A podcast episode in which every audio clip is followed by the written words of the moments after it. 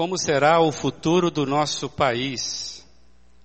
Essa é a pergunta da música do João Alexandre e, por certo, é também a nossa indagação.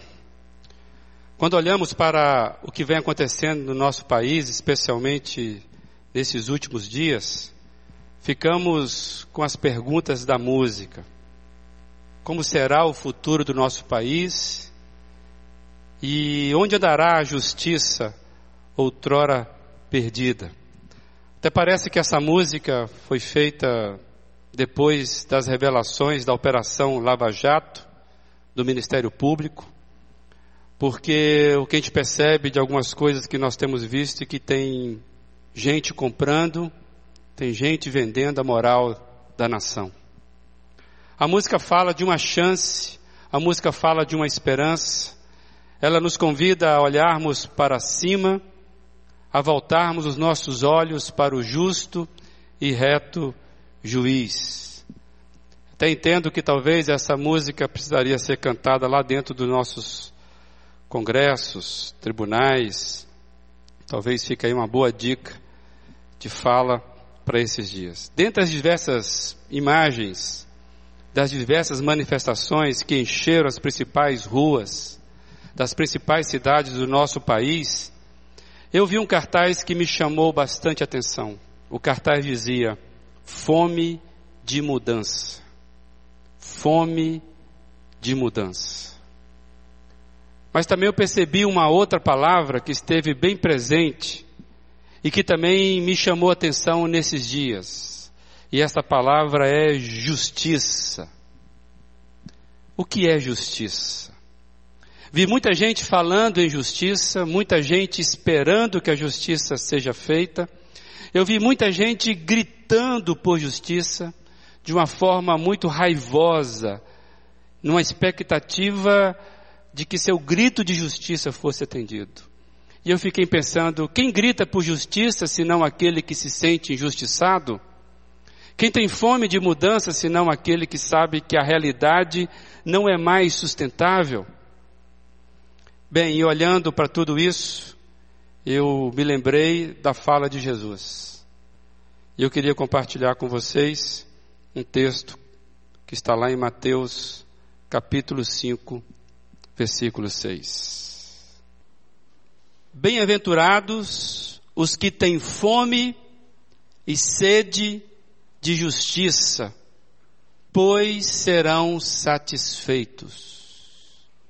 Bem-aventurados os que têm fome e sede de justiça, pois serão satisfeitos ou ficarão fartos. Vamos orar? Deus, nós neste momento pedimos ao Pai que o Senhor continue falando conosco como já nos falou até agora através dessas canções, através do que já foi dito aqui. E apesar, ó Deus, da minha limitação, se isso compadeça de todos nós aqui e nos alimente. Que saiamos daqui, ó Deus, mas vívidos, com os nossos corações sabendo onde é que anda a justiça. Em nome de Jesus Cristo. Amém. Se você é um pouco mais atento, você vai perceber que esta frase que nós lemos de Jesus está dentro daquilo que veio ser chamado o Sermão do Monte, ou Sermão da Montanha.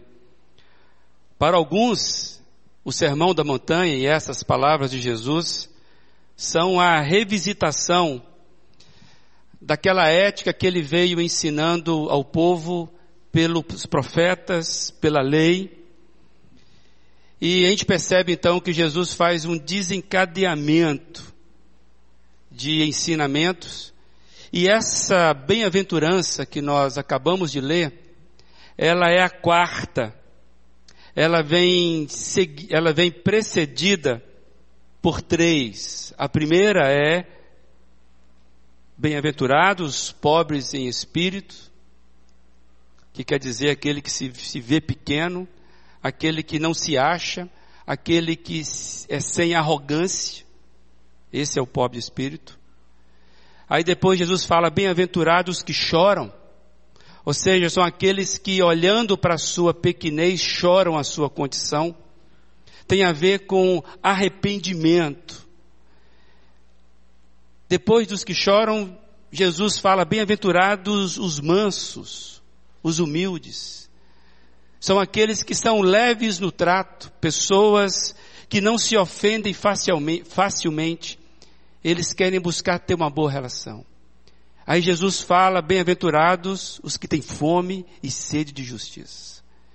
E daí ele segue para mais quatro bem-aventuranças. Os misericordiosos, que são aqueles que compadecem do próximo por ver a sua própria miséria. Depois Jesus fala: bem-aventurados puros de coração, são aqueles que buscam a santidade no seu interior. E ele continua: bem-aventurados pacificadores, são os promotores da paz, aqueles que evitam disputa, competição. E Jesus finaliza as bem-aventuranças dele, dizendo: Bem-aventurados os que são perseguidos por causa da justiça. Sabem que vive numa contracultura e permanecem fiéis aos valores do reino. Lendo essas coisas, meditando sobre a nossa realidade, o que eu vejo aqui? Eu vejo aqui Jesus falando exatamente e não implicitamente, de forma explícita, porque ele diz isso.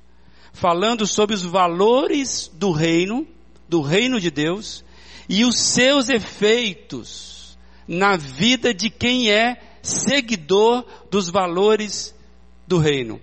Aqui, quando você lê, o que se percebe é que não há imperativos. Ao contrário do que foi a lei, você olha para esse texto, você não vê ordenanças, você não vê imperativos, você não vê nenhuma espécie de mandamento. O que Jesus está fazendo é simplesmente uma descrição ele está falando de uma característica, ou de características. A impressão que tenho, quando leio esse texto na íntegra, que ele não está falando de qualidades que alguém precisa pedir a Deus. Eu vejo isso como algo semelhante aos frutos do Espírito Santo, que Paulo vai dizer, por exemplo, lá em Gálatas capítulo 5. Fruto do Espírito Santo, ou os, o fruto do Espírito Santo, são os resultados dos que vivem guiados pelo Espírito Santo. É o que eu vejo aqui. É, eu vejo a bem-aventurança da mesma forma que nós entendemos o fruto do Espírito Santo. E se você for olhar o texto, lá fala o fruto é amor, longanimidade, paz, ou seja, é um único fruto que produz diversas reações. Eu vejo as bem-aventuranças assim. Não é que uma pessoa tem algo e a outra vai ter outro algo, mas as bem-aventuranças não estão falando, por exemplo, de categorias de pessoas. Essa é mansa, esse é misericordioso, ah, aquele ali, ele, ele, ele tem outra característica. Não. Mas eu vejo a categoria das pessoas que vivem os valores do reino de Deus. Jesus está falando que o reino de Deus produz um certo tipo de pessoa. Está falando de o que pode acontecer com uma pessoa se ela trilha nos valores do reino de Deus. É como se essa, essa pessoa que Jesus está descrevendo, elas fossem beneficiadas de algo impossível no reino dos homens. Jesus está falando do reino, do reino de Deus. Coisa que nós não encontraremos no reino dos homens. Por isso que ele chama de os bem-aventurados, que quer dizer os abençoados, os satisfeitos, os felizes. As bem-aventuranças, gente, traz o ponto de vista de Jesus. E Jesus sempre vê as coisas e as pessoas na perspectiva da eternidade. Então, quando você acaba de ler isso, você está vendo como Jesus enxerga. E Jesus sempre vai ver a partir da perspectiva da eternidade, ou seja, do reino de Deus. O cidadão do reino de Deus, ele possui características bem distintas daquelas pessoas que ainda vivem centradas apenas nas coisas terrenas. O que Jesus está trazendo para a gente que há uma distinção entre aquele ser humano que vive os valores do reino dos céus aqui na terra, daqueles que ainda vivem as suas vidas centradas nos valores terrenos. Por isso que quando você lê as bem-aventuranças, a gente percebe que são informações que às vezes parece que são antagônicas. São coisas que nos diz que nós podemos ser simultaneamente, por exemplo, recompensados e perseguidos. Somente quem tem o valor do reino de Deus consegue se sentir recompensado mesmo em perseguição. É aquela situação de que há, há felicidade em meio às lágrimas. O cidadão do reino dos céus, ele mistura felicidade com lágrimas. Há paz em meio à perseguição atos de misericórdias oferecido a opressores. É disso que Jesus está falando, que o reino de Deus começa a produzir em cidadãos terrenos. A música fala: olha para cima. É disso que Jesus está falando. Existe uma espécie de ser humano que está olhando para cima e quando ele olha para cima, começa a produzir dentro dele alguma coisa, alguma metamorfose ambulante que vai fazendo com que ela não entenda como é que ela pode viver com essas duas coisas. É uma espécie de dialética da alma. As bem-aventuranças são dádivas que satisfazem a alma. E não não é uma paz que vai nascer com a ausência de guerra. Você tem a paz, mesmo em conflito, mesmo em guerra, mesmo em perseguição. É disso que Jesus está falando. É uma dádiva. As bem-aventuranças está dizendo que é, são resultados que de repente a pessoa, sem perceber, começa a trilhar. São valores. Ou seja, essa realidade deve nos ajudar a pensar sobre a indagação que o Eugênio Peterson traz no devocionário. Se você está fazendo o devocionário aí do Eugênio Peterson, você já passou por essa indagação que ele fez. E o que, que ele perguntou? Ele pergunta lá, em determinado momento, como você expressa o seu apetite pela justiça? Como você expressa o seu apetite pela justiça? Os que já aprenderam a viver os valores do reino de Deus são plenamente satisfeitos em meio à fome e sede de justiça. E, portanto, bem-aventurados. É interessante que quando você vai ver a tradução da Bíblia, a mensagem para esse bem-aventurados que têm fome e sede de justiça, porque serão satisfeitos, ela traduz assim: Abençoados são vocês que sentem fome de Deus.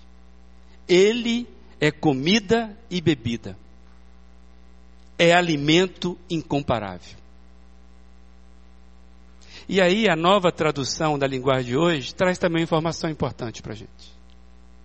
O mesmo texto ela traduz assim: Felizes as pessoas que têm fome e sede de fazer a vontade de Deus, pois Ele as deixará completamente satisfeitas. Então, o que, que essas bem-aventuranças estão nos alertando? Que justiça, gente, não anda sozinha. Justiça que anda sozinha não é justiça. Justiça nunca será fruto do calor de uma ira. Braveza não tem nada a ver com justiça. E eu lembrei aqui daquela figura do chamado justiceiro, que ainda é comum em algumas regiões do Brasil, principalmente nos sertões. Mas você também conhece o justiceiro pelos filmes. Qual é a figura do justiceiro? Hã? É, é aquele tipo de sanguinário vingativo. Ele é o paladino de alguém que comprou a justiça dele. Então ele caminha sozinho com uma espécie de justiça que está mais para o aspecto vingativo do que qualquer outra coisa. Justiça, então, não tem essa figura. Ela não nasce assim. E por que nós temos a figura do justiceiro? Porque cada um de nós, todos nós, em maior e menor menor grau temos uma inclinação a contratar um justiceiro. Que dá vontade de dar. Como eu não tenho coragem, dá vontade de contratar alguém que faça. não é verdade? Sabe o que acontece? O que acontece conosco é que a pessoa ofendida, ela sempre vai se achar no direito de dar uma retribuição. E geralmente, quem se sente ofendido, se sente uma ofensa muito maior do que de repente o agressor cometeu. Geralmente, quem apanha acha que apanhou mais do que devia. É do ser humano isso. Pai e filho, por exemplo, tem essa questão para resolver. Você já foi mal interpretado quando tensionava fazer uma coisa e a pessoa entendeu outra completamente diferente? Você já foi mal interpretado nas suas relações? Você quis dizer uma coisa, a pessoa entendeu outra, e aí gera uma confusão. Já aconteceu isso? E geralmente o que passa na cabeça da outra pessoa é que você cometeu com ela uma injustiça. Não é isso? Você falou que não devia, a pessoa se sente ofendida. Essa semana aconteceu algo semelhante comigo. Compartilhar com vocês. Era uma situação que eu fiquei sabendo e eu resolvi então intervir na situação para, tipo assim, evitar que algo pior pudesse acontecer. E não era, tinha nada a ver comigo, é simplesmente eu resolvi pensar, poxa, se acontecer, ficar chato, deixa eu ver se eu, né, posso dar algum conselho, né? Só que a pessoa entendeu completamente errado. A pessoa, ela, ela achou que, que ela estava envolvida, ela achou que ela estava sendo prejudicada. E aí, até você explicar o que está acontecendo, a pessoa ofendida acaba ficando num, num, num, extremo sentimento que é você não sabe nem controlar porque você não estava intencionando isso. Acontece. Eu e você geralmente entendemos esse, essa espécie de, de, de revanche, de sentimento, de ofensa, como um grito de justiça. Nós temos essa confusão dentro de nós. Ou seja, na vida é muito fácil a gente se sentir injustiçado e o desejo de justiça que brota dentro da gente muitas vezes é descompassado. É descompassado. É, a realidade da vida acaba mostrando para a gente, e você começa a olhar, eu acabei de dar um exemplo, que parece que a justiça está sempre atrasada. Né? A ideia é que tem que estar tá sempre atrasada. Quando a gente olha para a vida, parece que os atos de, de, de, de, de justiça, eles, eles acabam é, é, precisando sempre ser lembrados para, para vir. E não é à toa que na tradição da história humana, foi até uma dádiva aquela lei que acabou permeando na sociedade, que Jesus inclusive vai chamar, vai alertar. Lembra do olho por olho, dente por dente? Aí você fala assim, poxa, mas que sociedade mais retrógrada, né? Que fala olho por olho, dente por dente.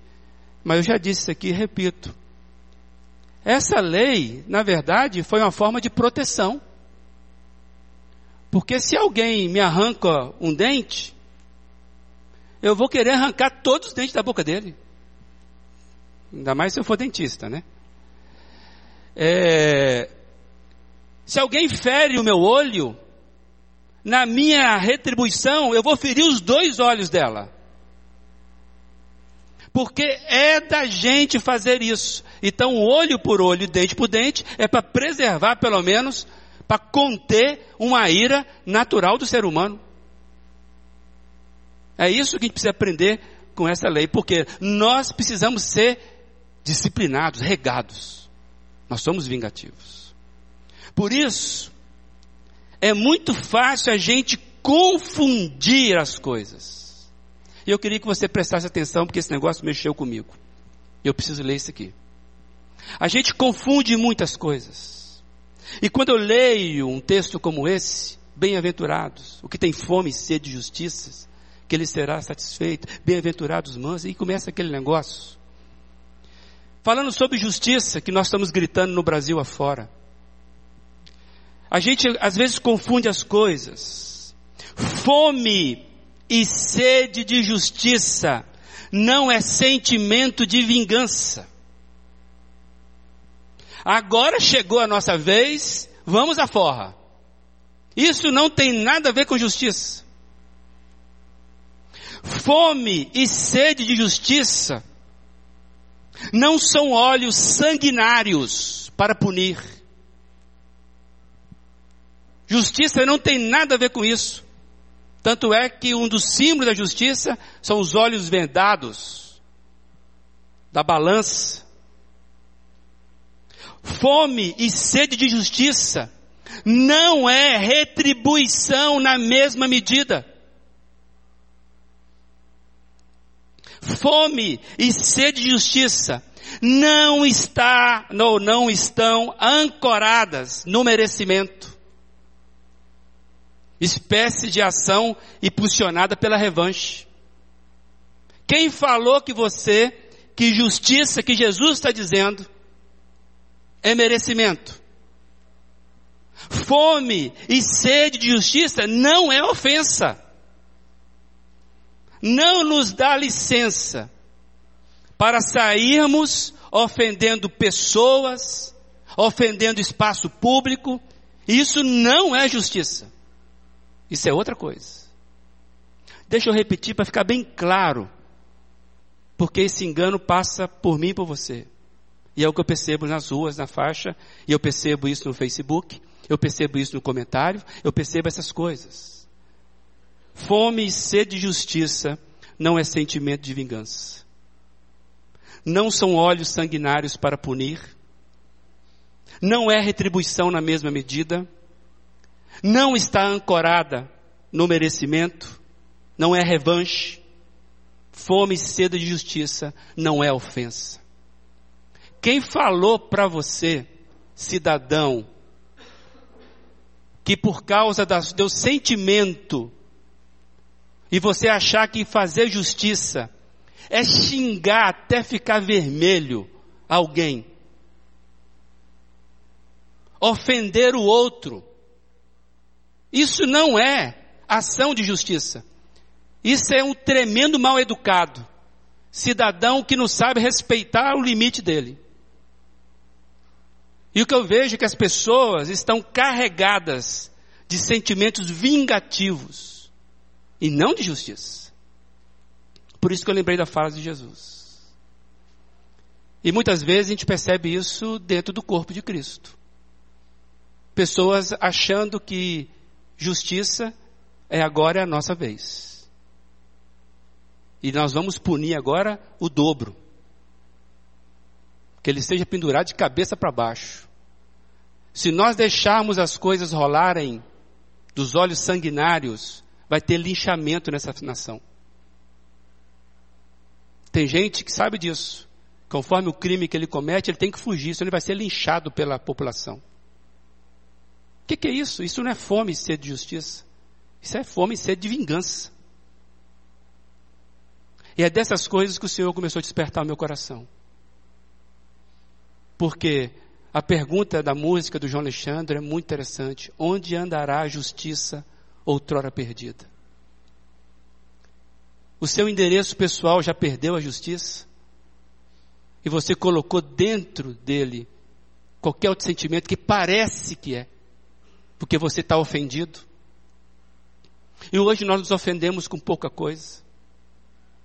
É comum, inclusive, você utilizar a rede de internet, que é pública, porque todo mundo pode ver. Porque você acha que você é dono da sua. Como é que chama? Face o quê? Face página? Como é que seria? Home face. Home page. Hã? Fanpage. É, tô por dentro, tá vendo? Você acha que você é dono da sua fanpage para postar o que você quer? Não. Quem te falou isso? Uma vez que você quer publicar, já é público. Então você precisa entender que você precisa medir muito as suas palavras. E eu vejo muitos cristãos usando muito mal a sua fanpage. Muito mal. Vai no embalo sanguinolento da multidão, sem medir, sem fazer diferença. E eu quero chamar a atenção aqui, irmãos, porque daqui uns dias nós vamos começar a ter eleição municipais aqui. E a última coisa que eu quero é que os irmãos comecem a se dividir aí por causa de partido A ou candidato B. Sejamos um pouco mais inteligentes. Sejamos inteligentes, inclusive, para sabermos como é que você vai votar nessas próximas eleições municipais. E que você não transforma seu Facebook, sua fanpage, para você depois ficar constrangido de dar boa noite aqui para o irmão.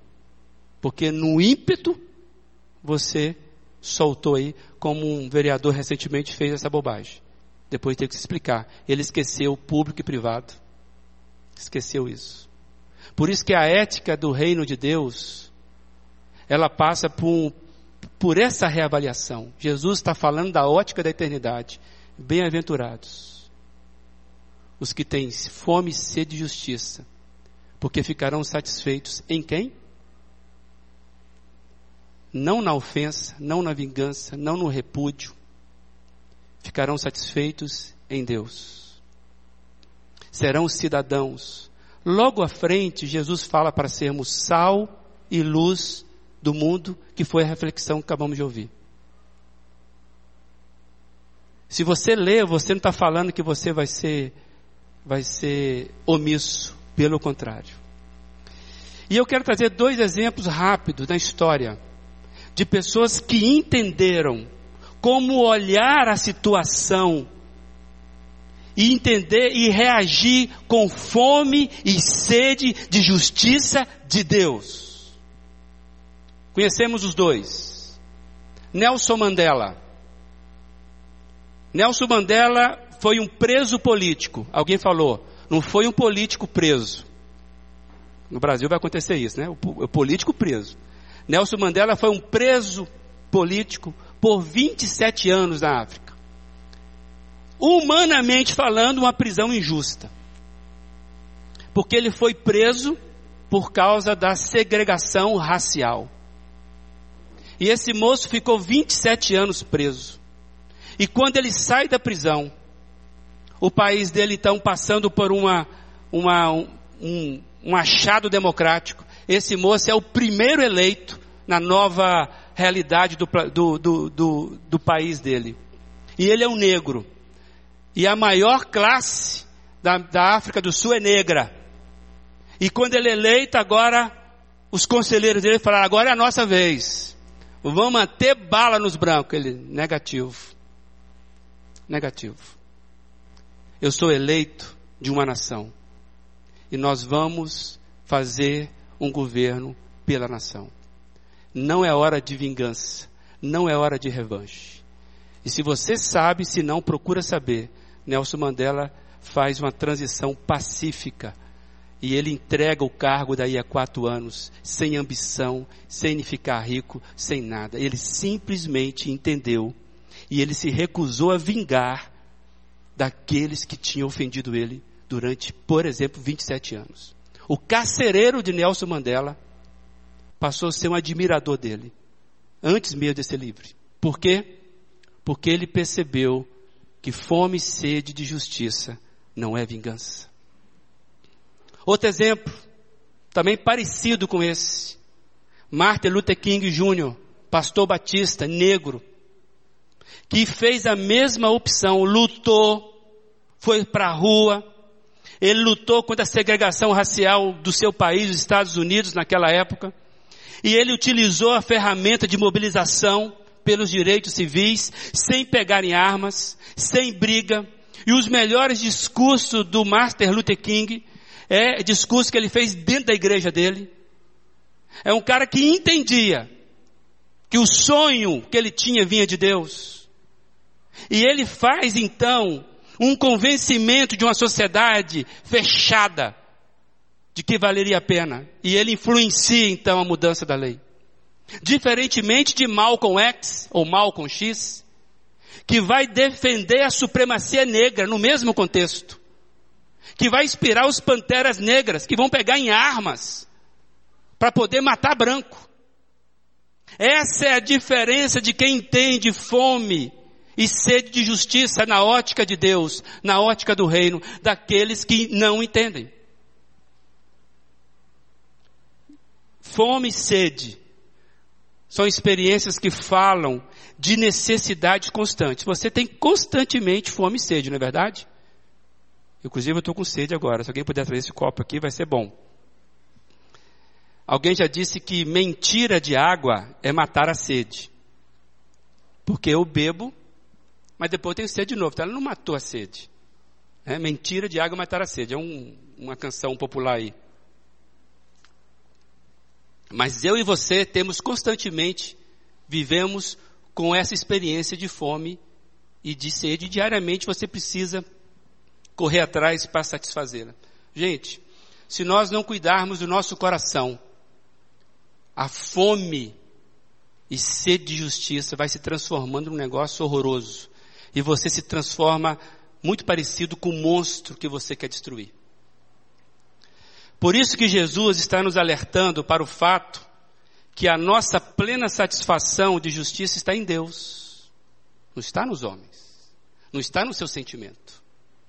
Só estaremos alimentados em Deus. Por isso que aquela versão fala, aqueles que têm fome e sede de Deus, e serão fartos. Somos chamados por Jesus nesse texto a reavaliarmos os nossos valores. Como é que você tem alimentado a sua ansiedade, necessidade, fome de justiça? Porque você está se alimentando de alguma coisa, porque você tem desejo. A nossa fome e sede de justiça não pode andar sozinha sem os alertas e fala de Jesus. Senão, poderemos apenas repetir aquilo que está lá em Eclesiastes 9,17. Sabe o que está escrito em Eclesiastes 9,17? Está falando o seguinte, se nós não acordarmos, nós seremos apenas repetidores de gritos de tolos. Lá diz o seguinte, as palavras dos sábios devem ser ouvidas com mais atenção do que os gritos de quem domina sobre os tolos.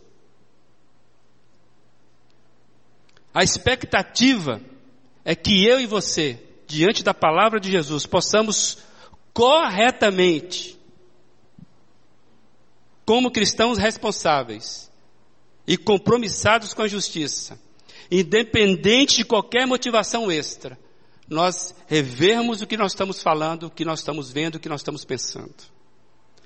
Aprendemos com a história de pessoas que engajaram e fizeram diferença no meio em que viviam. De ficarmos atentos às instruções da palavra de Deus, cientes de que compete a cada um parar, olhar para dentro de si, refletir e se posicionar diante das bem-aventuranças. Tem um texto lá em Salmo 11, 7 que fala: Pois o Senhor é justo e ama a justiça. Os retos verão a sua face. É o que Jesus está falando, serão satisfeitos. E eu queria terminar lendo outro texto. Olha se esse texto não é desafiador para mim, para você, que olha para a realidade e às vezes dá um desânimo. Às vezes você olha e fica pensando, como é que vai ser a resposta disso? Olha se isso não é interessante. Pois Deus, quem disse, das trevas resplandeça a luz. Ele mesmo brilhou em nossos corações para a iluminação do conhecimento da glória de Deus na face de Cristo. Gente, eu vou repetir que esse negócio é profundo. Isso aqui está falando o que acontece dentro daquele que tem o valor do reino de Deus. Pois Deus é que disse: das trevas resplandece a luz. Ele mesmo brilhou em nossos corações para a iluminação do conhecimento da glória de Deus na face de Cristo. Temos um tesouro em vaso de barro, que são as nossas limitações, para mostrar que este poder, que a tudo excede, provém de Deus e não de nós. De todos os lados, somos pressionados, mas não desanimados. Ficamos perplexos, mas não desesperados Somos perseguidos, mas não abandonados. Abatidos, mas não destruídos. Isso é Paulo em 2 Coríntios 4, 6 a 9. E eu queria terminar com essa fala da palavra de Deus. Bem-aventurados aqueles que têm fome e sede de justiça, porque serão satisfeitos. A nossa satisfação, meus amados, só virá dos valores do reino de Deus, só de Deus. Você pode ter todas as razões das suas emoções, de atos de injustiça que você vê por aí, mas você nunca vai ficar satisfeito se você não trilhar com o desejo da sua alma de viver o impossível. Impossível. Que é isso que o texto está falando. Algo que vai brotar dentro da gente, que eu não tenho como explicar. Ainda vamos falar sobre as bem-aventuranças aqui por completo.